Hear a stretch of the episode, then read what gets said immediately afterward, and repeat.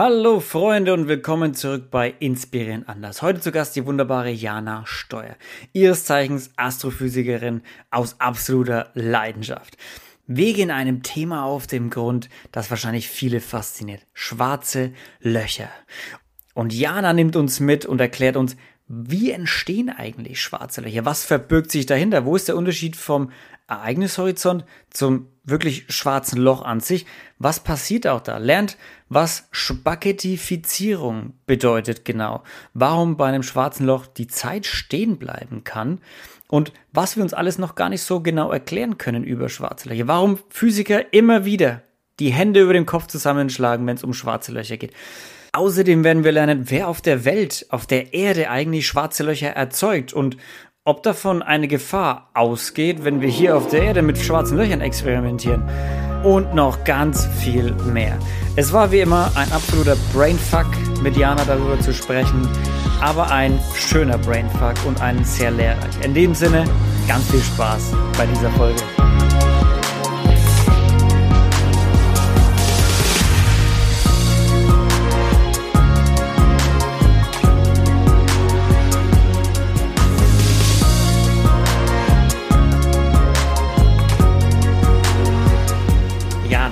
Was sind denn schwarze Löcher? Ich glaube mittlerweile, seitdem wir da so ein paar Bilder im Netz haben herumschwören sehen vom Zentrum unserer Milchstraße, hat jeder irgendwie so ein Bild oder auch kein Bild, weil man, man sieht ja im Prinzip nichts auf dem Bild, außer das, was drumherum ist um das schwarze Loch. Aber was ist das genau? Also nimm uns mal ein bisschen mit. Alles klar. Also schwarze Löcher sind die extremsten Objekte des Universums. Ähm, und zwar Schwarze Löcher äh, entstehen, soweit wir wissen, größtenteils aus sehr, sehr massereichen, das heißt sehr, sehr schweren, in Anführungszeichen, massereich ist der korrektere Begriff da, ähm, Sternen. Wenn die sterben, also in sich zusammenfallen, dann geschieht sozusagen ein Kollaps. Das heißt einfach nur, dass diese ganze Materie, aus der der Stern besteht, ähm, effektiv äh, zusammenkracht, ja, also sich sehr, sehr stark verdichtet. Und wenn es die Materie sich so stark verdichtet, wie es nur irgendwie geht, also wirklich das Maximum der Dichte erreicht, dann wird sie zum schwarzen Loch. Und das schwarze Loch ist so definiert, dass die Gravitation so stark ist, dadurch, dass das so eine große Dichte ist, so viel Materie auf so wenig Platz, ähm, dass nicht mal mehr Licht entkommen kann.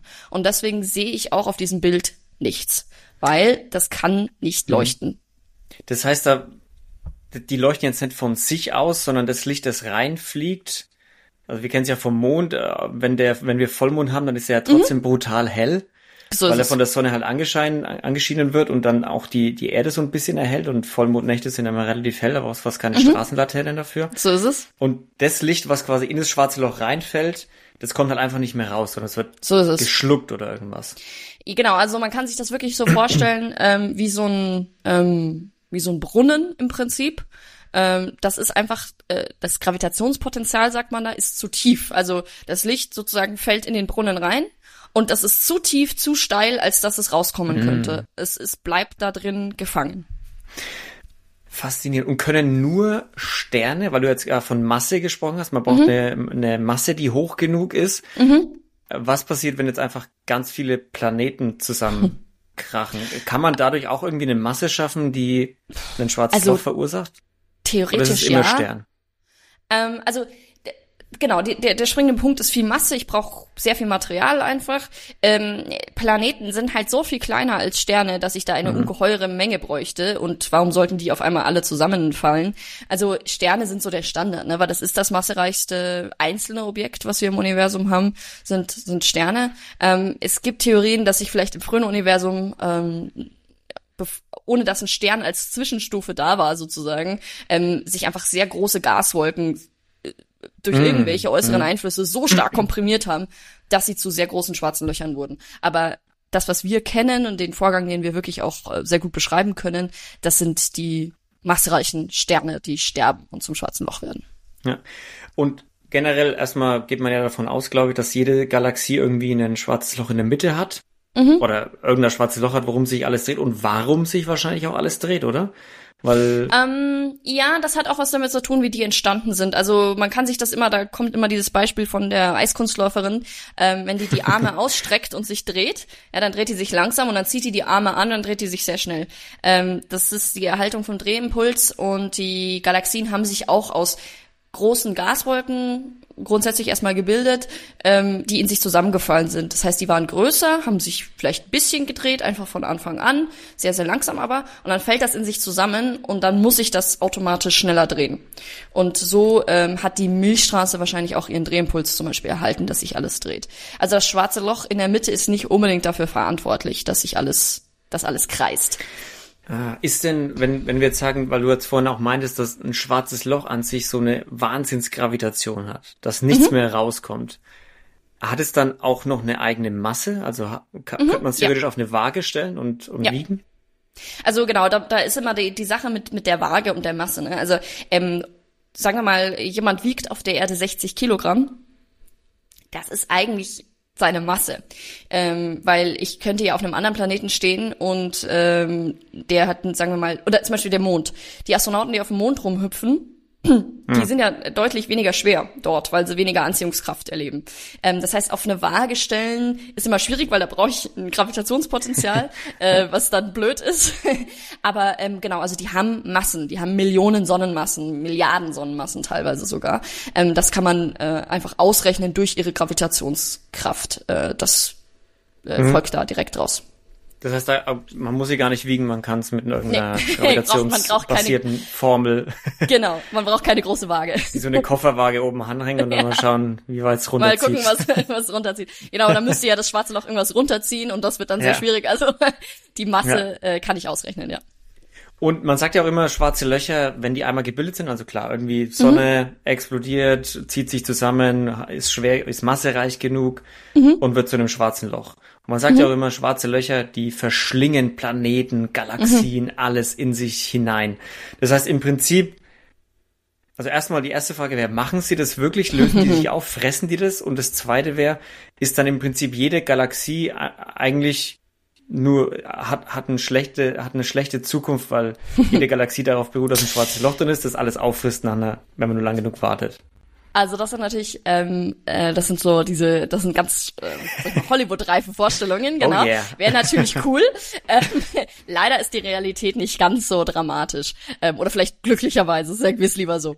Ähm, also zum einen, die Sonne ist viel zu klein, um ein schwarzes Loch zu werden. Viel mhm. zu wenig Masse. Ähm, die Sonne wird zum weißen Zwerg, das ist eine andere Form von Sternleiche. Ähm, genau, aber das ist einfach nicht genug Material in der Sonne. Da brauche ich viel größere Sterne. Ähm, und es gibt auch zum Beispiel, wenn die Sonne jetzt, sagen wir mal, mit einem anderen Stern kollidieren würde, was sie wahrscheinlich nicht tut, aber könnte ja mal sein, ähm, dann kann es sein, dass das Ganze massereich genug ist. Ähm, das ist das eine. Also ich brauche wirklich sehr viel Masse. Schwarze Löcher sind nicht so häufig im Universum, weil diese großen, sehr massereichen Sterne sehr selten sind. Das andere ist, die Gravitation ist sehr stark von schwarzen Löchern, das ist richtig, aber man muss sich da Folgendes immer wieder klar machen.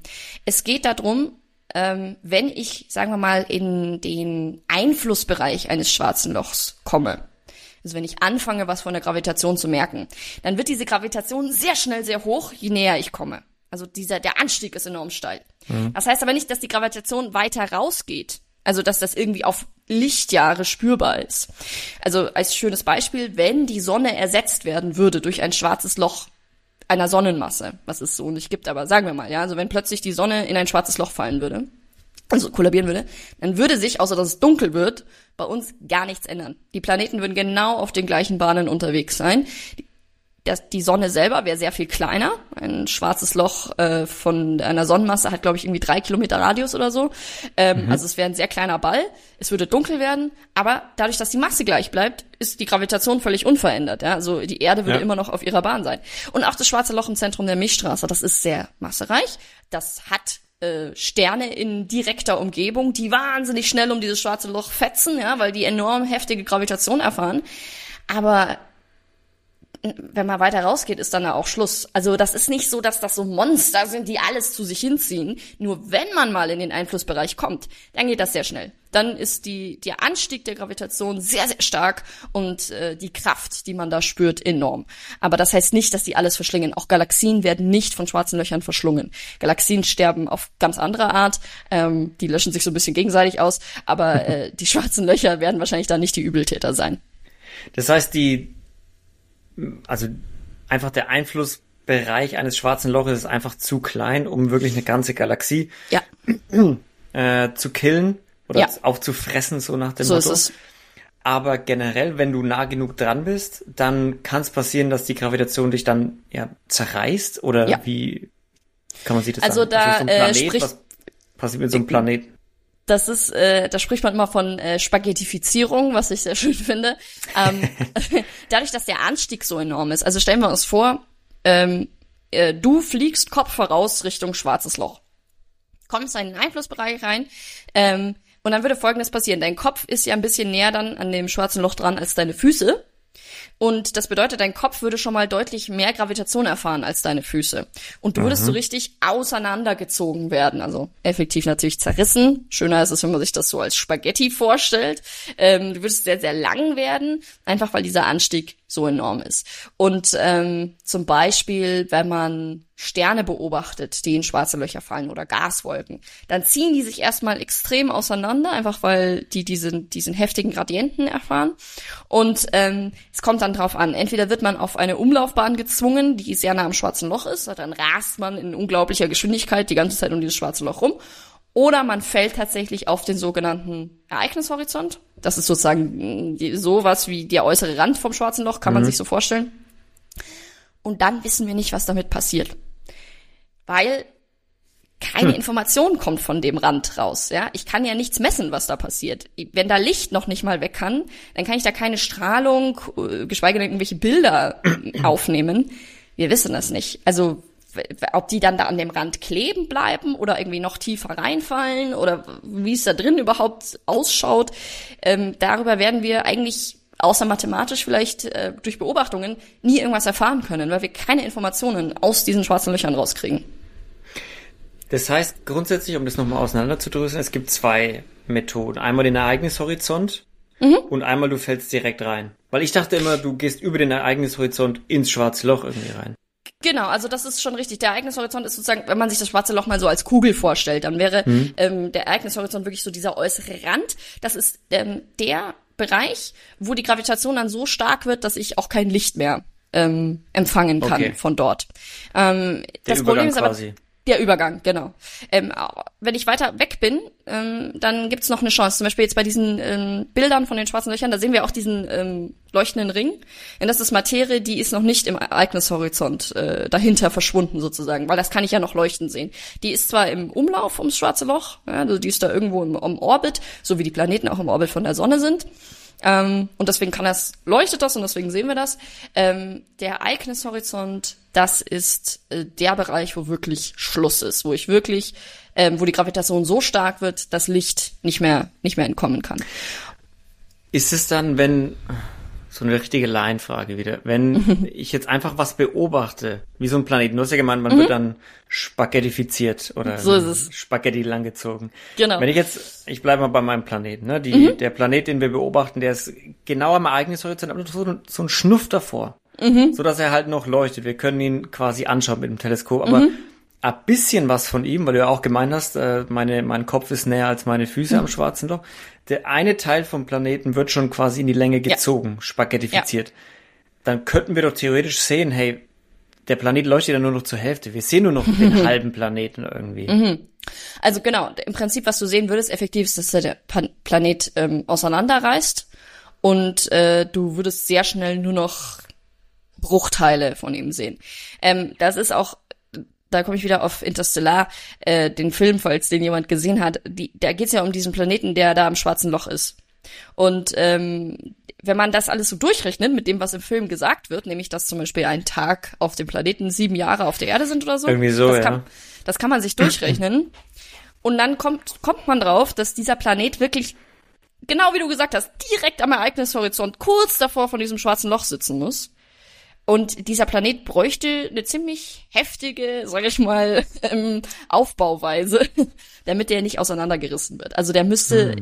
aus Eisen im Prinzip sein, was auch wahrscheinlich nicht sein kann, wenn er so bewohnbar ist, wie die da erzählen und so.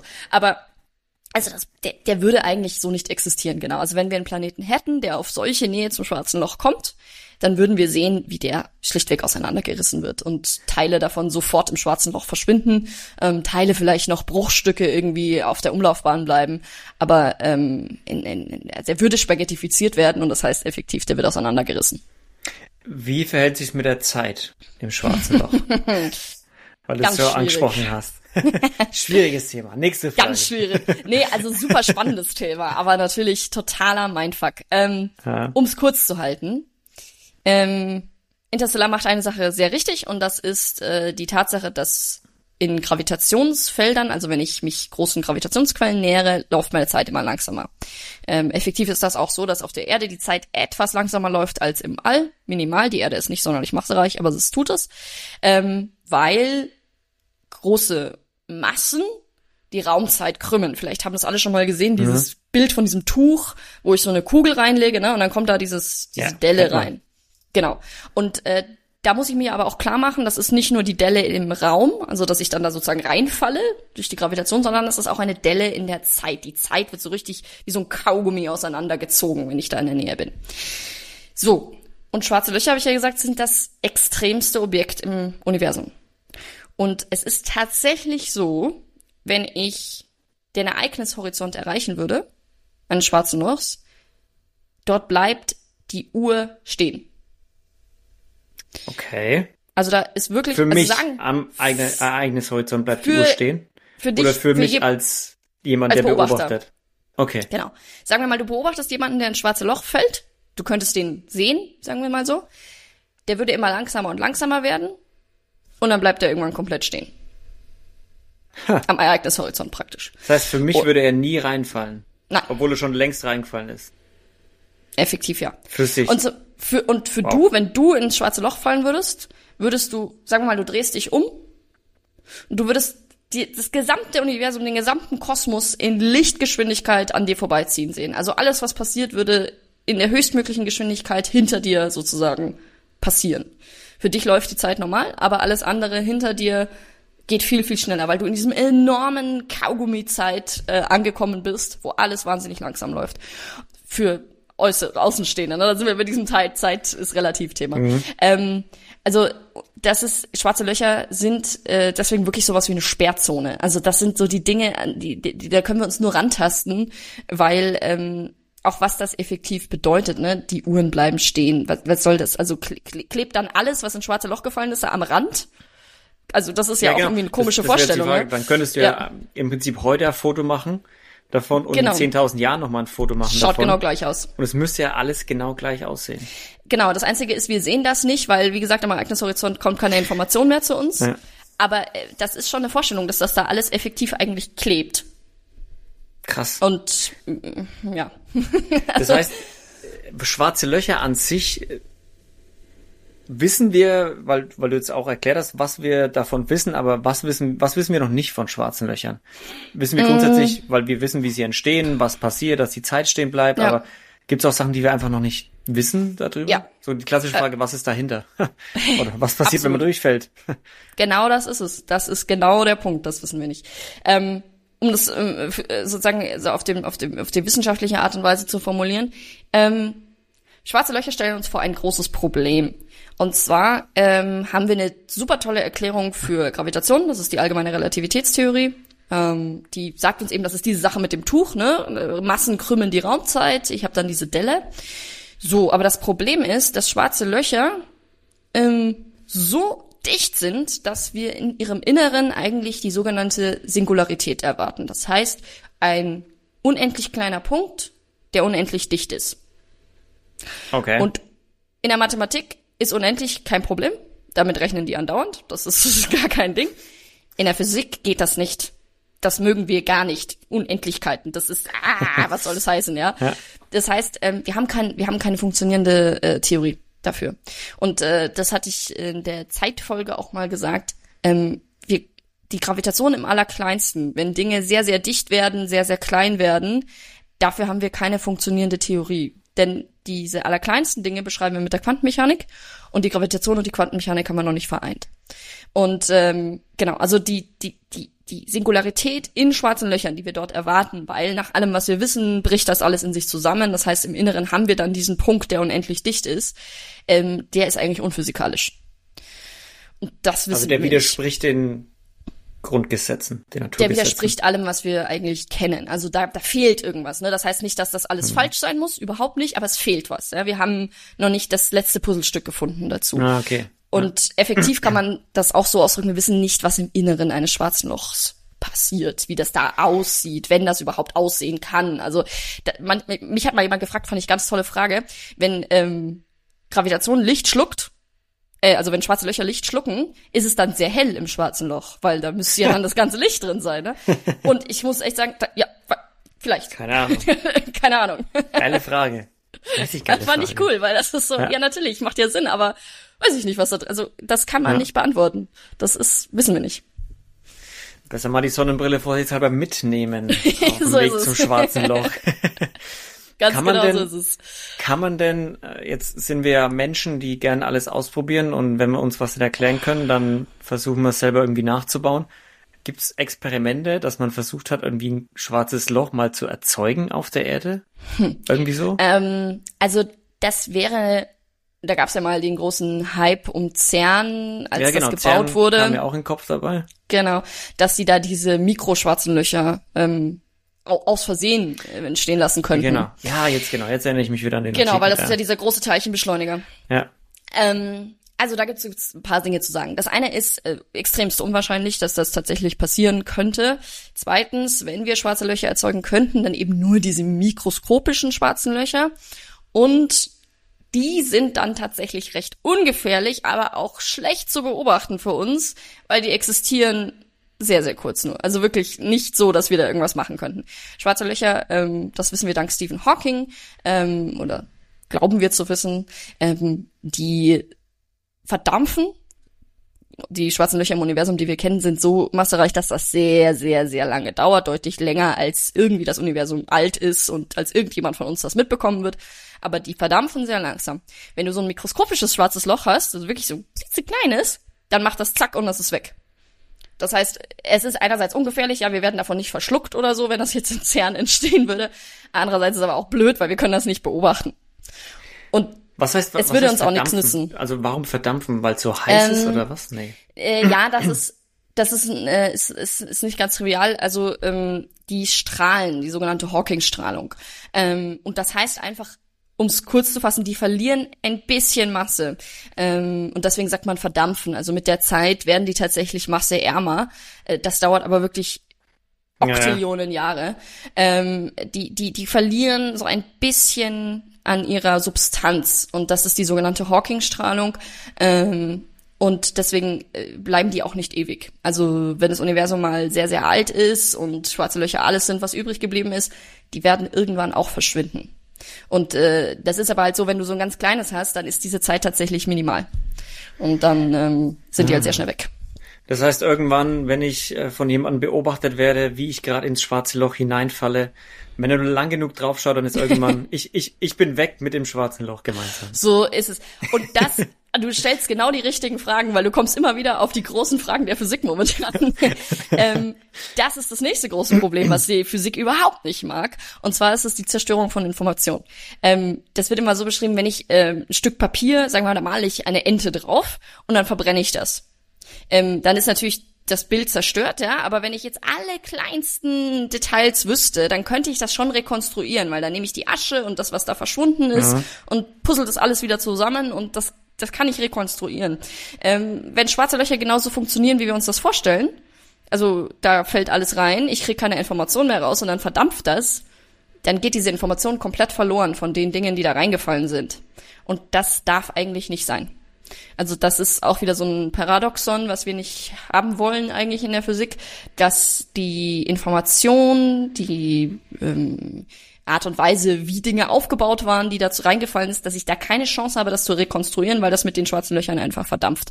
Ähm, und das wissen wir auch noch nicht so genau, ob das wirklich so ist. Also das ist wirklich die nächste große Frage. Was passiert mit den Sachen, die da reingefallen sind?